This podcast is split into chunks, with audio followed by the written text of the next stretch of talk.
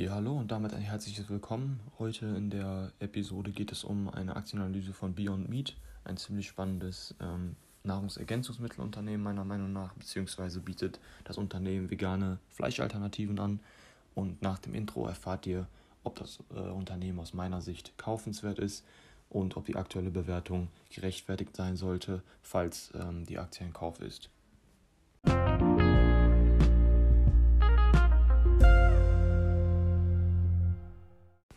So, dann kommen wir auch schon direkt zu einer kurzen äh, Vorstellung des Unternehmens. Und zwar ist Beyond Meat ein amerikanisches Unternehmen, welches sich, wie bereits gerade schon kurz angesprochen, auf die Entwicklung und Produktion von veganen Fleischersatzprodukten fokussiert. Und äh, ja, diese Fleischersatzprodukte basieren eben auf pflanzlicher Basis. Der Konzern ist noch relativ jung und ähm, 2009 wurde dieser von Ethan Brown gegründet.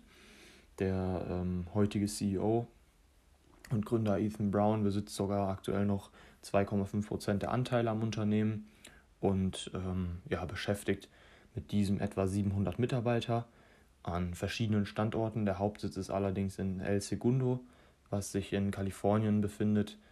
Und ähm, Anfang des Jahres 2021 wurde der Hauptsitz des Konzerns äh, ausgebaut. Das heißt, ähm, vor allem im Bereich Forschung und Entwicklung soll der Konzern und das Gebäude deutlich erweitert werden, beziehungsweise wurde erweitert.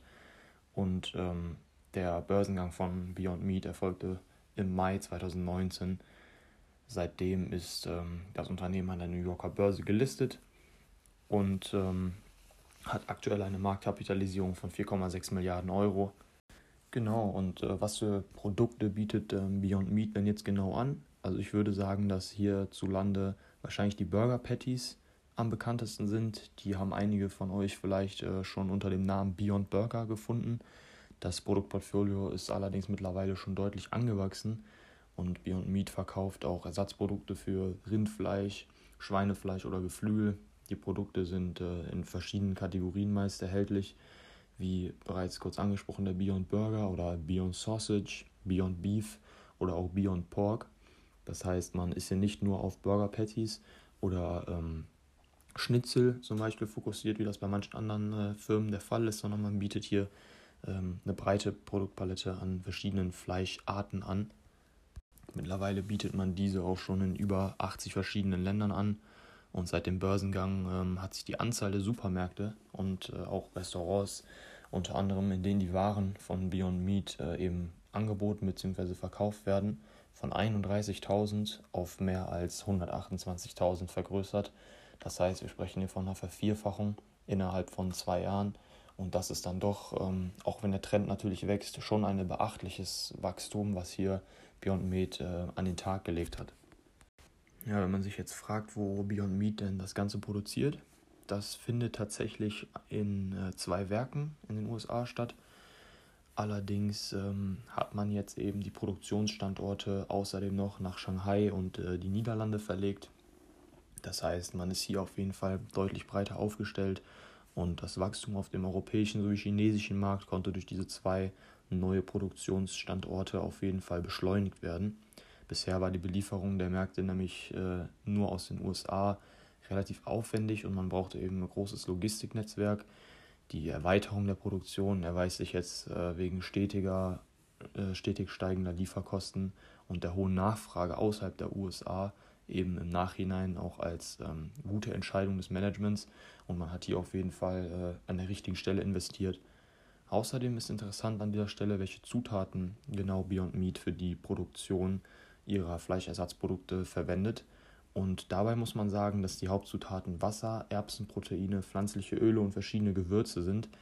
Das heißt, man arbeitet hier schon mit ähm, vielen Zutaten, die ein äh, hohes Proteingehalt haben das heißt, ähm, man ist hier fast auf demselben Level wie Hackfleisch, was das Proteingehalt ähm, angeht. Und der entscheidende Produktionsschritt hier bei Beyond Meat ist die Extrusion. Das heißt, die vermischten Zutaten werden unter Dampf gekocht und danach in die gewünschte Form gepresst. Das ist eben nochmal ähm, so ein kleiner, aber feiner Unterschied zu ja, verschiedenen anderen Herstellern. Da kommen wir auch schon zum äh, Umsatz in den USA im Retail-Geschäft. Und zwar ähm, wird einem hier bei der Umsatzentwicklung ziemlich schnell klar, warum sich der Aktienkurs in letzter Zeit auch ja, etwas schlechter entwickelt hat, beziehungsweise von den Hochs 2019 äh, und 2020 auf jeden Fall ein gutes Stück entfernt ist. Und zwar ist der wichtigste Markt für Beyond Meat eben immer noch die äh, USA, die Vereinigten Staaten. Und dort wurden im letzten Jahr eben 75 Prozent der Umsätze erzielt.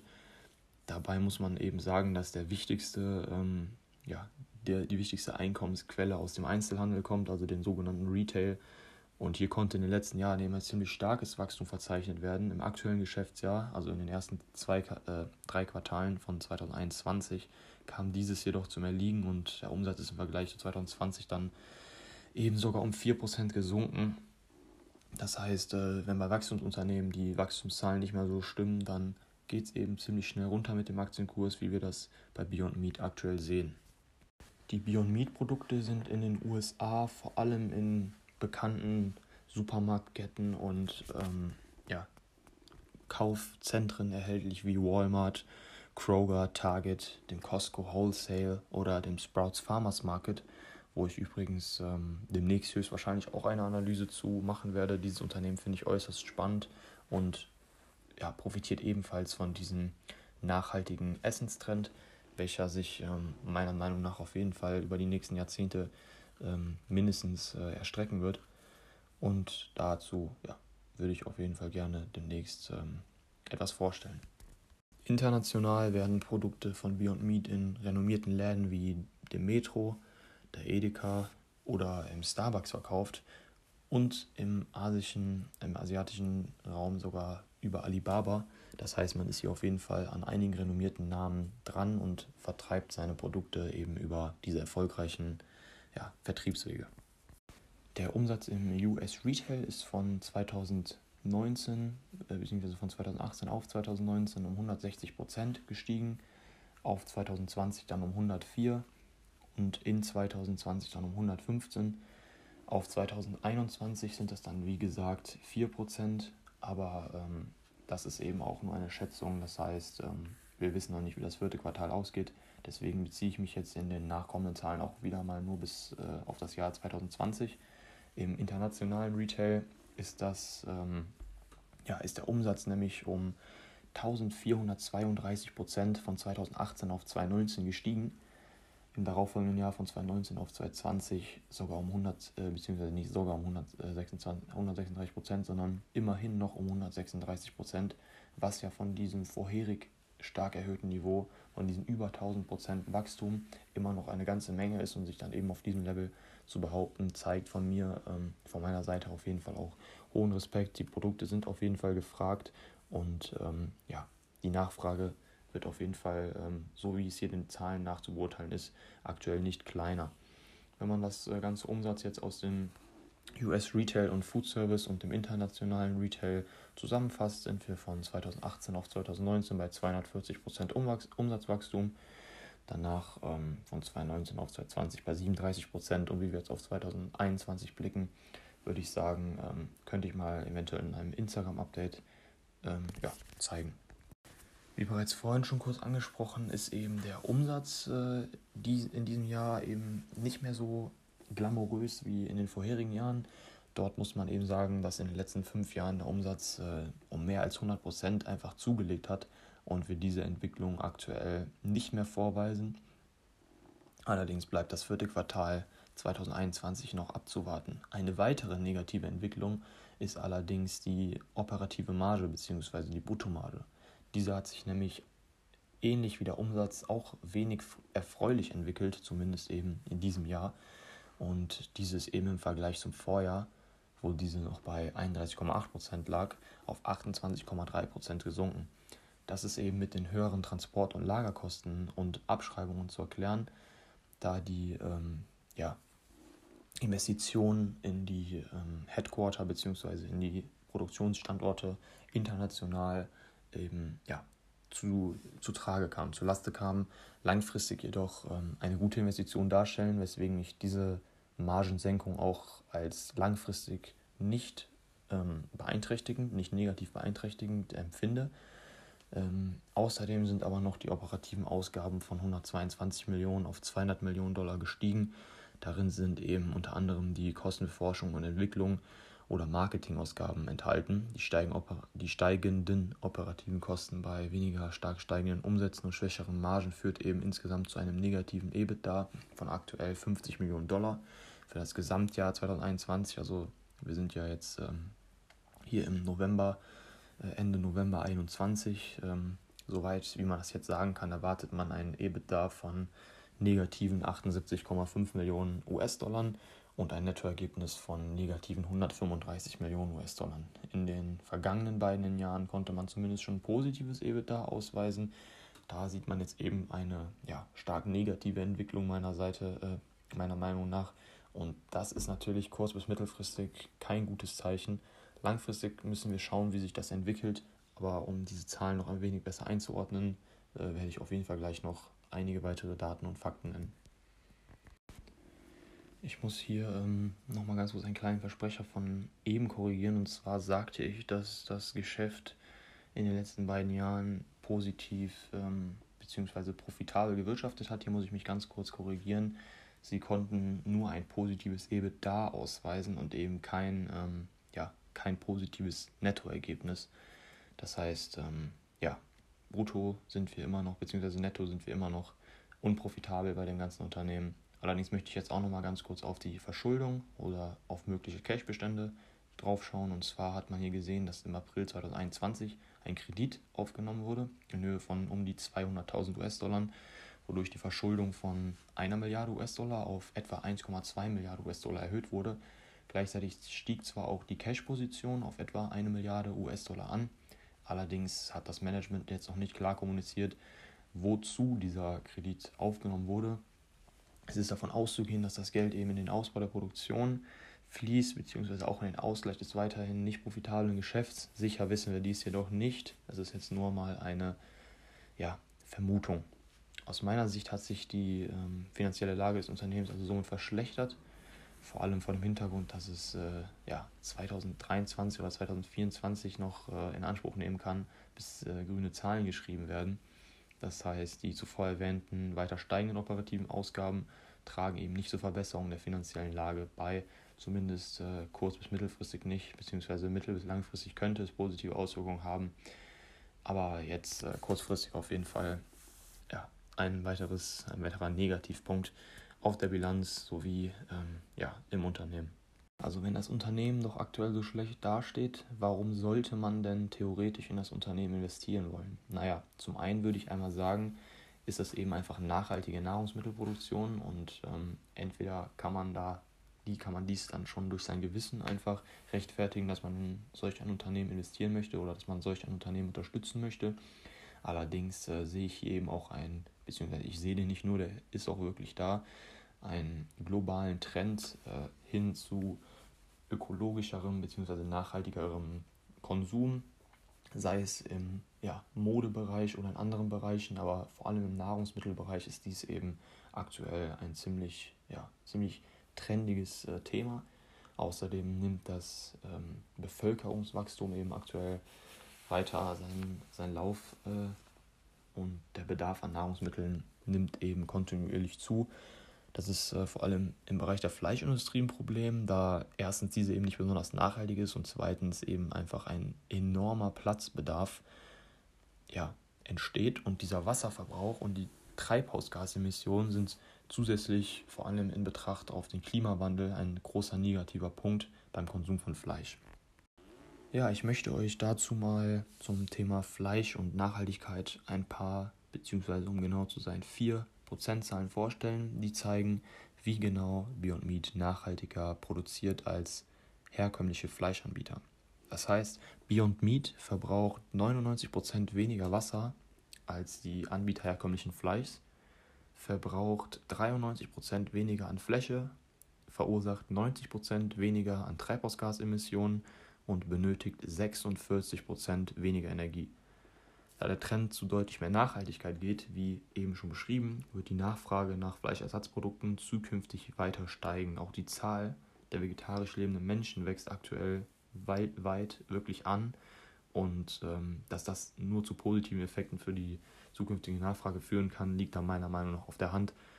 Auch die Bemühungen, wie gesagt, den Klimawandel zu stoppen, sollten da eindeutig in die Karten von Beyond Meat spielen, wobei man hier eben sagen muss, dass man, wenn man diesen Gedanken hat, eben auch ganz normal eine Sektorwette eingehen kann. Das heißt, ähm, man kann sich mehrere Unternehmen oder gleich ein ETF auf Sustainable Food ins Depot legen. Warum Beyond Meat jetzt besser oder schlechter ist, wird eben hoffentlich hier noch im weiteren Verlauf des Podcasts klar. Wenn es dem einen oder anderen schon klar ist, ist ja gut und äh, schön und gut. Allerdings werde ich hier auf jeden Fall noch die ein oder anderen Daten anbieten, die euch erleichtern könnten, sich für oder gegen Beyond Meat zu entscheiden. Ich habe vorhin bereits einige Retail-Händler in sowohl den USA als auch in Europa genannt. Und ähm, ja, Beyond Meat ist eben nicht nur im Einzelhandel vertreten, sondern auch Zulieferer. Das heißt, sie liefern auch ihre Produkte an diverse Restaurants und Fastfood-Ketten.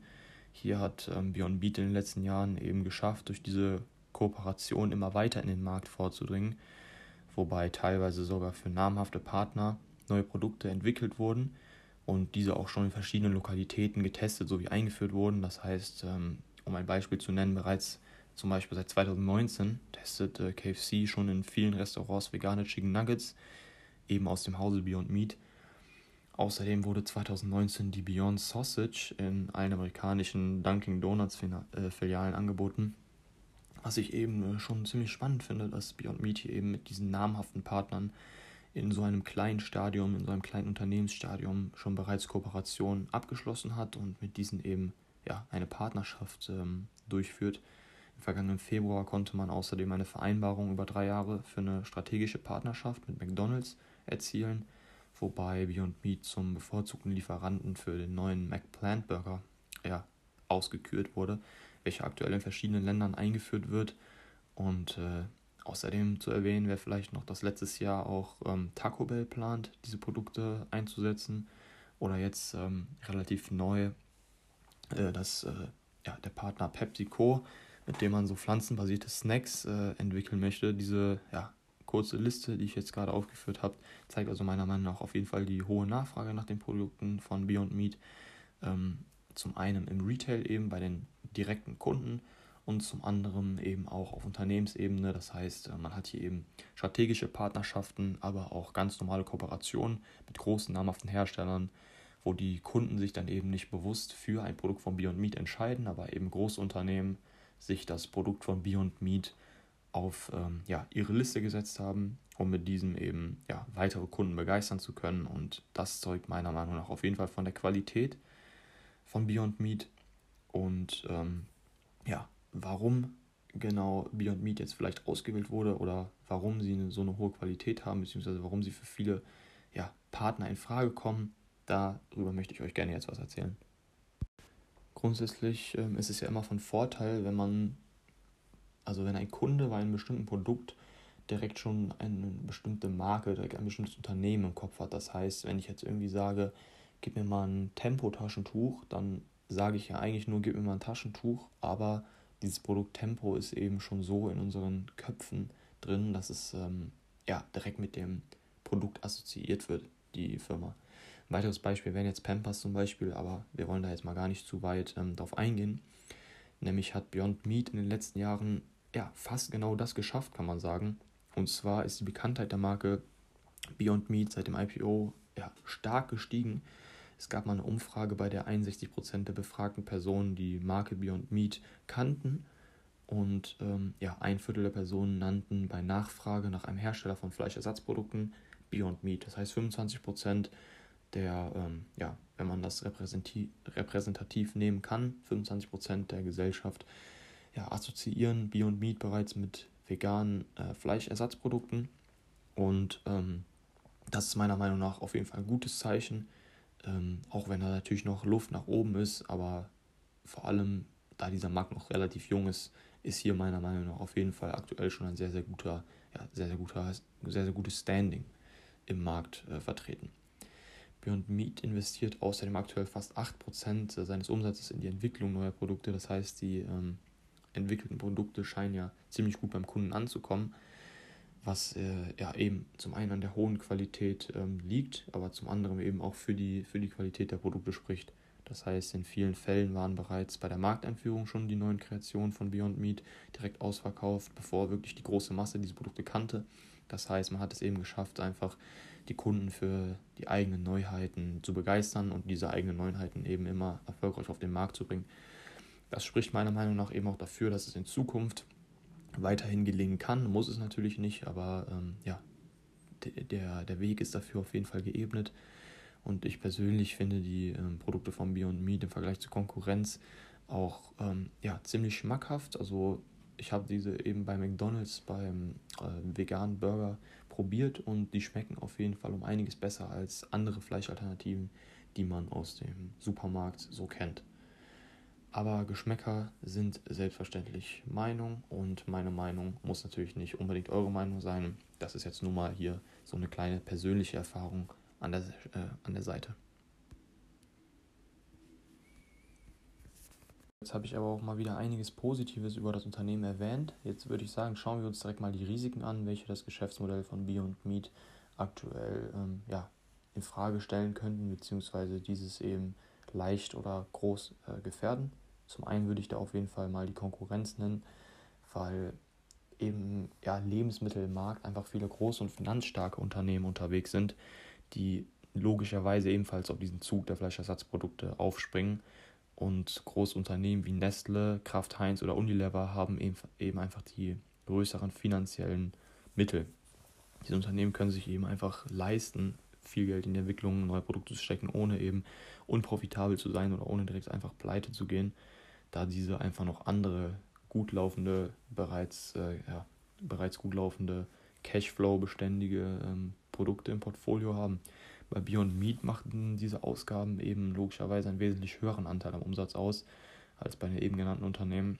Und äh, diese großen Unternehmen haben natürlich auch ganz andere Möglichkeiten, ihre Produkte im Vertrieb zu platzieren, da sie einfach schon bekannte Betriebskanäle äh, haben. Wenn jetzt irgendwie Coca-Cola ein neues Getränk auf den Markt bringt, wird das auch von jetzt auf gleich in den Stores stehen, ohne dass die sich irgendwie ja, groß ähm, rumreißen müssen wie irgendeine neue Firma, was ja auch logisch, logisch ist.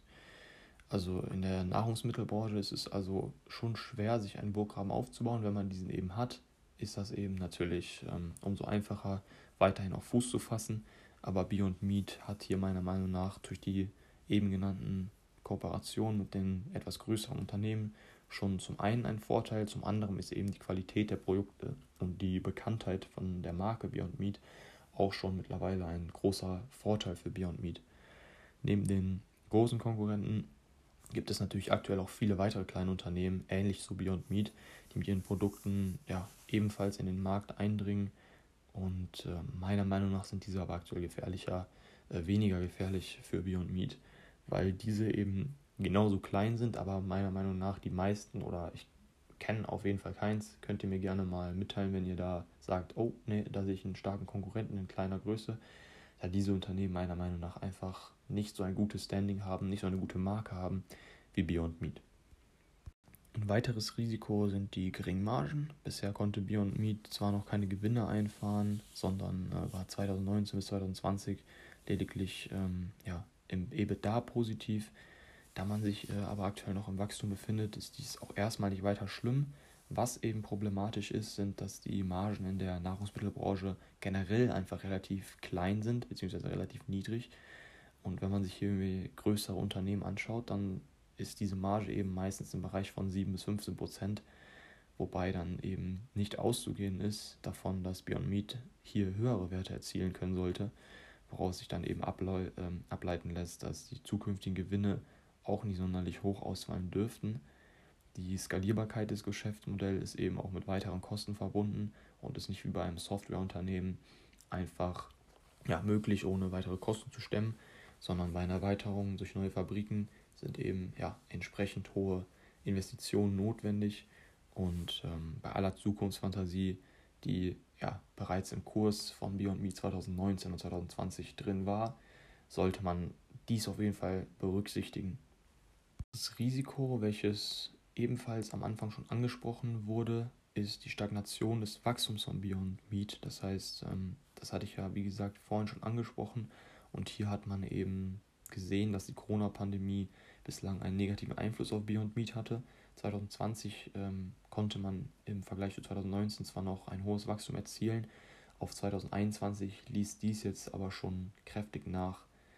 Viele Fastfood-Ketten und Restaurants mussten temporär schließen, wie ihr ja wisst. Und teilweise sind ja sogar welche insolvent gegangen. Da haben ähm, ja, Beyond Meat hat das auf jeden Fall in der Umsatzentwicklung feststellen können, um das mal nett auszudrücken. Äh, für Beyond Meat ist das zum aktuellen Zeitpunkt ziemlich ungünstig, da man sich eben in der Wachstumsphase befindet und noch nicht profitabel ist. Das heißt, äh, jeder wegfallende Kunde bedeutet mehr Schulden. Und ähm, ja, das ist eben ja, einfach ein großes Problem meiner Meinung nach. Also wir müssen den äh, Umsatzwachstum, das Umsatzwachstum in der nächsten Zeit für so ein Wachstumsunternehmen auf jeden Fall deutlichst, äh, deutlichst, deutlichst im Auge halten. Man kann das eben unter anderem auf die Corona-Pandemie zurückführen durch die eben genannten Punkte. Allerdings darf man das sich eben auch nicht schönreden. Die Corona-Pandemie hat natürlich in globale Lieferketten ähm, ja, einige Probleme bereitet und das ist für das Wachstum natürlich äh, kurzfristig gesehen giftig. Langfristig gesehen bin ich da der Meinung, jedoch sollte zumindest das Corona-Problem nicht äh, von hoher Bedeutung bleiben. Allerdings, was ich aktuell noch als ähm, ja, gefährlich ansehe, ist die steigende Inflation, beziehungsweise ja, die aktuell hohe Inflation, welche bei einem unprofitablen Unternehmen, welches eben auf Schulden sitzt, sehr, sehr negativ ist. Im aktuellen Stadion könnte Beyond Meat eben ein oder zwei Jahre an Wachstum verlieren und das kann einem Wachstumsunternehmen im Kurs auf jeden Fall teuer zu stehen kommen. Zum einen steigt eben die eigene finanzielle Belastung und zum anderen hat die Konkurrenz einfach Zeit, den Rückstand im Bereich der Qualität aufzuholen, vor allem wenn die Konkurrenz aus größeren Unternehmen besteht, welche kein Geldproblem haben. Ja, Beyond Meat muss ähm, von daher auf jeden Fall schleunigst aus dieser Stagnation ausbrechen, um diesem Risiko, ja, um dieses Risiko zunichte zu machen und äh, den Wachstumspfad wieder aufsuchen. Ansonsten wird das ziemlich kritisch meiner Meinung nach, da das Unternehmen eben ja wie ein Wachstumsunternehmen bewertet wird. Wenn das wegfällt, sehen wir hier auf jeden Fall ganz andere Kurse. Gut, kommen wir zur fundamentalen Bewertung von Beyond Meat. Hier haben wir eben ja, das Unternehmen Beyond Meat, welches noch keine Gewinne schreibt und außerdem noch nicht so lange an der Börse gelistet ist. Das heißt, ähm, irgendwie eine übliche Bewertung vom historischen KGV ist zum einen nicht sinnvoll, zum anderen nicht möglich. Ähm, ja, das fällt dann also schon mal weg, aber was meiner Meinung nach auf jeden Fall deutlich zu erkennen ist, ist, dass die ähm, Aktie in der Vergangenheit eben sehr hoch bewertet worden ist. Aktuell immer noch hoch, allerdings äh, ja, schwankte das KUV im vergangenen Jahr zwischen 15 und 30 und aktuell ist das ja, ich bin mir gerade nicht ganz sicher, da, die, ähm, da der Kurs ja die letzten Tage nochmal ziemlich eingebrochen ist, aber zwischen äh, 6 und 10 sollte das aktuell liegen. Also es ist auf jeden Fall um einiges günstiger, sage ich mal, als das in Anführungszeichen historische KUV äh, in den vergangenen ein bis zwei Jahren. Und zum einen ist das natürlich auf die schwache Umsatzentwicklung zurückzuführen und äh, zum anderen auf die noch schwächere Kursentwicklung. Tut natürlich ein bisschen weh für das Unternehmen. Fundamental scheint die Aktie also mh, hm, hoch bis einigermaßen fair, also historisch gesehen fair bewertet, nüchtern betrachtet wahrscheinlich immer noch etwas hoch bewertet sofern man eben auf dem Wachstumspfad zurückfinden kann, fair bewertet, sofern nicht hoch bewertet. Das wird äh, eben nichts zeigen außer die Zukunft. Von daher ist hier Warten angesagt. Apple Music, Amazon Podcast oder wo auch immer ihr den Podcast hört, freuen. Und ich würde sagen, wir sehen uns beim nächsten Podcast. Haut rein.